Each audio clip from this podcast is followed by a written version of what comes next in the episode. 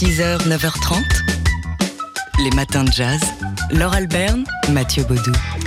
Ce week-end, le journaliste et écrivain Christophe Boltanski sera au festival Le Livre à Metz, qui justement est consacré au journalisme et à la littérature. Et il viendra présenter son dernier ouvrage, King Kassai, euh, donc qu'il a écrit euh, dans la- le cadre de la collection Manui au musée euh, de, de Stock. Et oui, il s'est autoconfiné, on va dire. Il a passé une nuit dans un musée, un musée euh, en Belgique, à Bruxelles, le l'ancien musée du Congo belge. Aujourd'hui, rebaptisé Africa Museum, un musée qui a été fermé pendant assez longtemps pour des travaux de décolonisation. Euh, effectivement, c'est euh, une plongée, un voyage. C'est comme ça que présente son ouvrage Christophe Boltanski.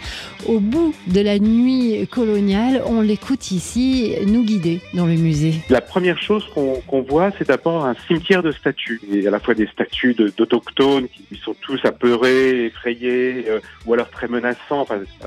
Encore une fois, on, on reconnaît les stéréotypes de l'époque. Et il y a aussi des statues de conquérants belges qui pour certains, ont commis euh, des atrocités. Et donc, on, les a tous rassemblés dans cette salle, mais, mais sans, sans panneau explicatif véritablement. Il y a juste un cartel disant que ces statues n'ont plus leur place dans le musée. Le paradoxe étant que c'est la première salle qu'on visite parce que on est dans les caves, mais comme on pénètre par euh, par, par en dessous, euh, c'est effectivement euh, des statues qui sont à la fois mises dans les caves, mais mais aussi mises en avant. Donc tout, tout le musée est un peu dans cet entre-deux qui, à mon avis, est assez révélateur de la gêne, de tout le déni et de et de, de, de la difficulté qu'on a à, à- à aborder cette histoire. Christophe Boltanski, donc euh, au sujet de son ouvrage King Kassai, qui est, en plus d'être passionnant euh, pour ce qu'il raconte, euh, écrit, est écrit dans une langue vraiment somptueuse, sensuelle, riche, qui fait des allers-retours en permanence entre l'Afrique et la Belgique, entre aujourd'hui et hier, hier étant le temps des colonies. Vraiment, c'est un- un- une plongée en apnée donc dans ce King Kassai. Christophe Boltanski qui donc euh, au Festival du Livre à Metz ce week-end pour vous rencontrer et vous parler de ce nouvel ouvrage. Les matins de jazz. Ce week-end, euh, le romancier et journaliste Christophe Boltanski sera à Metz pour le festival Le Livre à Metz. euh, à partir euh, de, enfin, il sera samedi et dimanche pour évoquer son ouvrage King Kassai. Ouvrage paru euh, dans la collection Manui au musée chez Stock. Selon ses termes, il s'agit là d'une plongée dans la nuit du colonialisme. Il faut dire que Christophe Boltanski s'est autoconfiné une nuit dans l'ancien musée du Congo belge à Bruxelles. Alors, euh, ce musée a été fermé pendant quelques temps pour des travaux de décolonisation. C'est ce que nous explique, entre multiples autres choses passionnantes, Christophe Boltanski dans son ouvrage.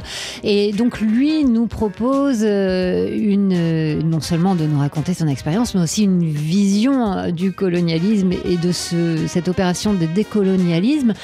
On va l'écouter ici, nous guider dans, dans les couloirs de ce musée. Ouais, dès l'entrée du musée, après travaux donc, une entrée qui se fait désormais par le sous-sol du bâtiment, on est confronté à un cimetière de statues. dans ce musée, une des premières choses qu'on découvre justement dans ce cimetière de statues, c'est une statue euh, de l'homme léopard que l'on retrouve dans, dans un album, euh, le premier album de Tintin, euh, Les aventures de Tintin au Congo.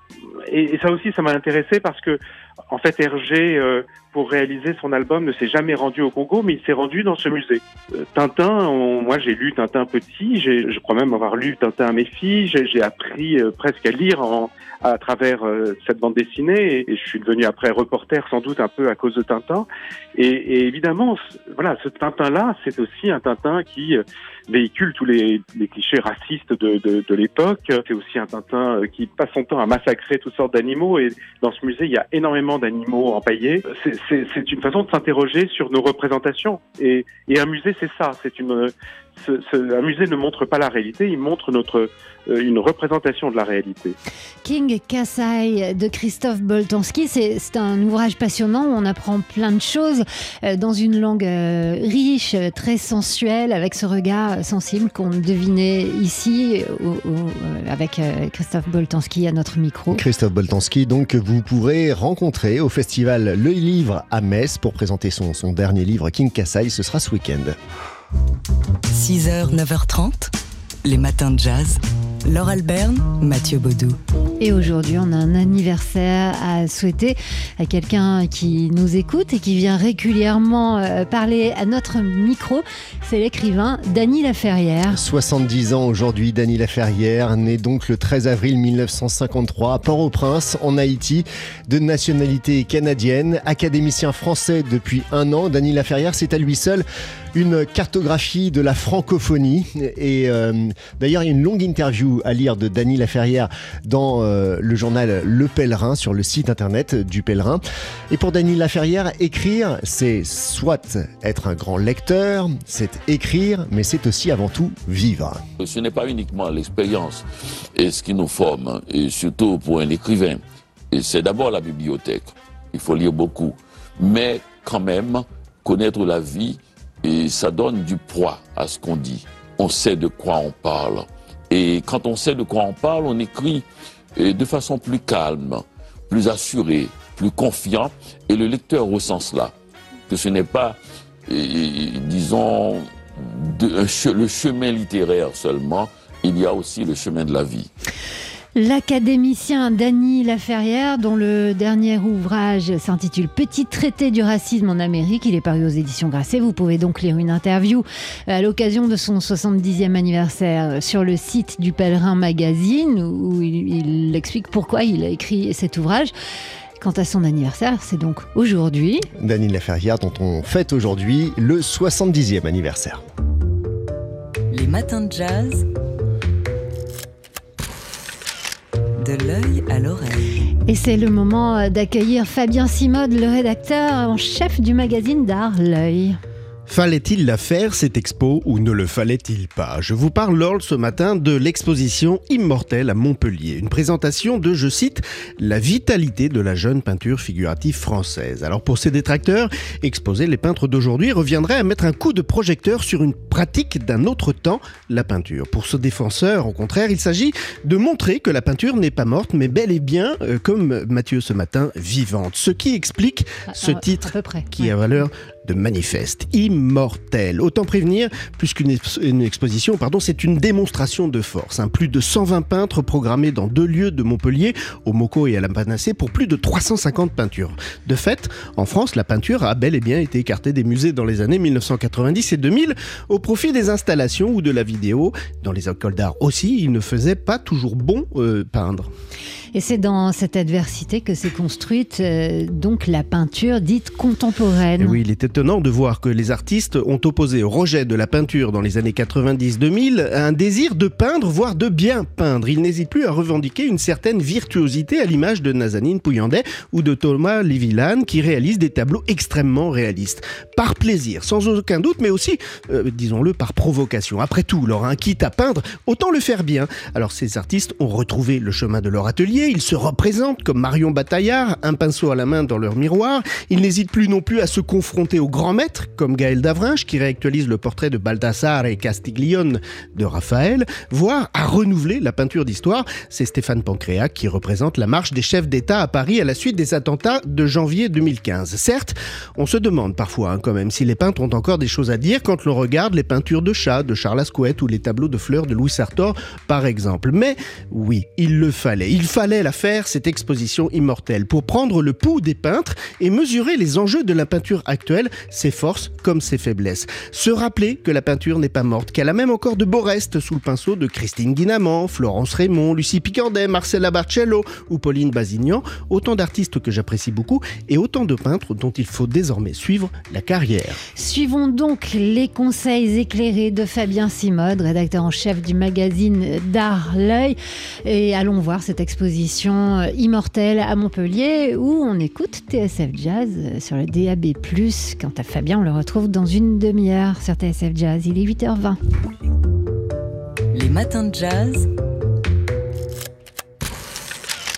De l'œil à l'oreille. C'est le moment de retrouver, d'accueillir à nouveau Fabien Simode du magazine D'Art L'œil. Et on commence par un concert surprise de Jay-Z à Paris. Le concert se déroulera demain vendredi à l'auditorium de la Fondation Vuitton. Ce concert exceptionnel rendra hommage à Andy Warhol et Jean-Michel Bas- Basquiat, qui sont tous les deux, vous le savez, programmés à l'affiche euh, de la Fondation. Ce n'est pas le premier hommage hein, rendu à des plasticiens par le rappeur américain qui avait déjà interprété son Picasso Baby il y a 10 ans dans une grande galerie d'art new-yorkaise. Et c'est un concert surprise, mais maintenant que vous nous avez défloré la surprise, c'est un concert moins surprise. Le Metropolitan Museum de New York serait dans le collimateur des journalistes, c'est ce qu'on m'a dit Ah oui, un consortium international de 250 journalistes a dénombré plus de 1100 objets d'art au Met dont la provenance pourrait être douteuse. Ces objets auraient appartenu à des collectionneurs inculpés ou condamnés pour trafic d'objets culturels. Ceci dans un contexte délicat hein, pour les musées où la question de la provenance de leur euh, collection est devenue un sujet de plus en plus brûlant.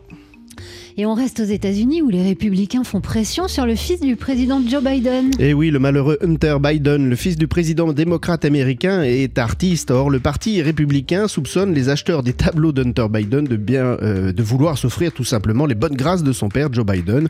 Une commission d'enquête hein, du comité de surveillance de la Chambre des représentants est même en cours pour savoir qui a acheté euh, les tableaux de l'artiste et surtout combien ils les ont payés. Et enfin, à la veille du week-end, une idée de sortie. Oh, L'idée du week-end, Germaine Richier, euh, sculptrice du XXe siècle, euh, qui fait euh, le point. C'est le chaînon manquant entre la sculpture de Rodin et celle du sculpteur César.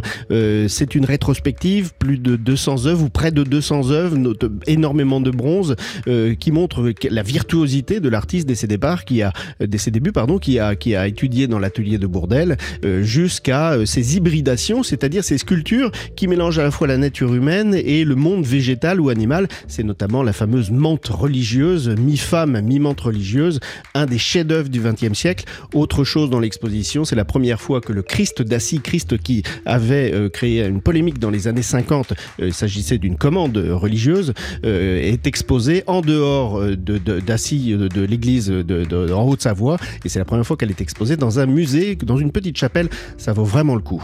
Et c'est donc au Centre Pompidou jusqu'au 12 juin prochain. Et si on ouvrait l'œil pour parler d'art? Noir.